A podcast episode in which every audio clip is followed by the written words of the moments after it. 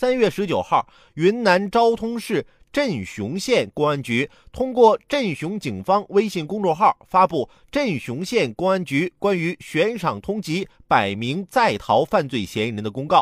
其中使用的多名犯罪嫌疑人包括二零零二年出生的吉某，照片啊明显小于其实际年龄，有的甚至用了童年照。第二天，镇雄警方重新发布公告，删除了吉某等多名嫌疑人的童年照，同时刊发致歉信，表示因为无法找到吉某等犯罪嫌疑人外逃时及近期的照片，便在公告中使用了他们小时候的照片。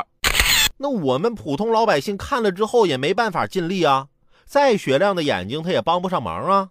还好最后撤掉了照片，要不然我看我家楼下幼儿园里那几个小朋友。越看跟通缉令上长得越像。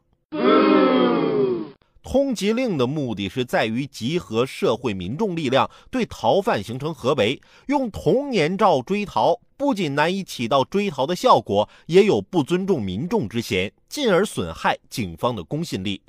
或许警方确有难处，但这不是用童年照追逃的理由。既然有身份证号和户籍地址，能不能从身份证系统中调出他们身份证上的照片？能不能通过走访其户籍寻找近照，或者根据童年照请专业画师及家人或熟人描述来画个大概？当然，最简单有效的办法是通过其他部门搜取这些人离现在时间段最短的照片，而这恰恰可能是信息不共享遭遇的软肋。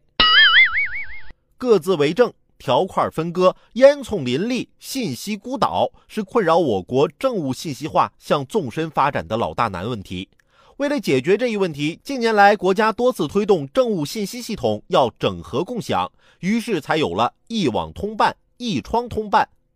试想，如果全面实现了各部门的信息共享，警方要找犯罪嫌疑人最新的照片，从人社、劳动、医疗、住房等共享的资料中。或许就可以很快找到。政府信息不能共享，症结不在于技术水平，而在部门利益。现在都在提要精准抓好生产力，提高生产效率，而政府信息共享就是很好的生产力。各部门要跳出自家的一亩三分地，自觉地把部门放到一盘棋的格局之中，共同开发政务信息资源共享的巨大红利。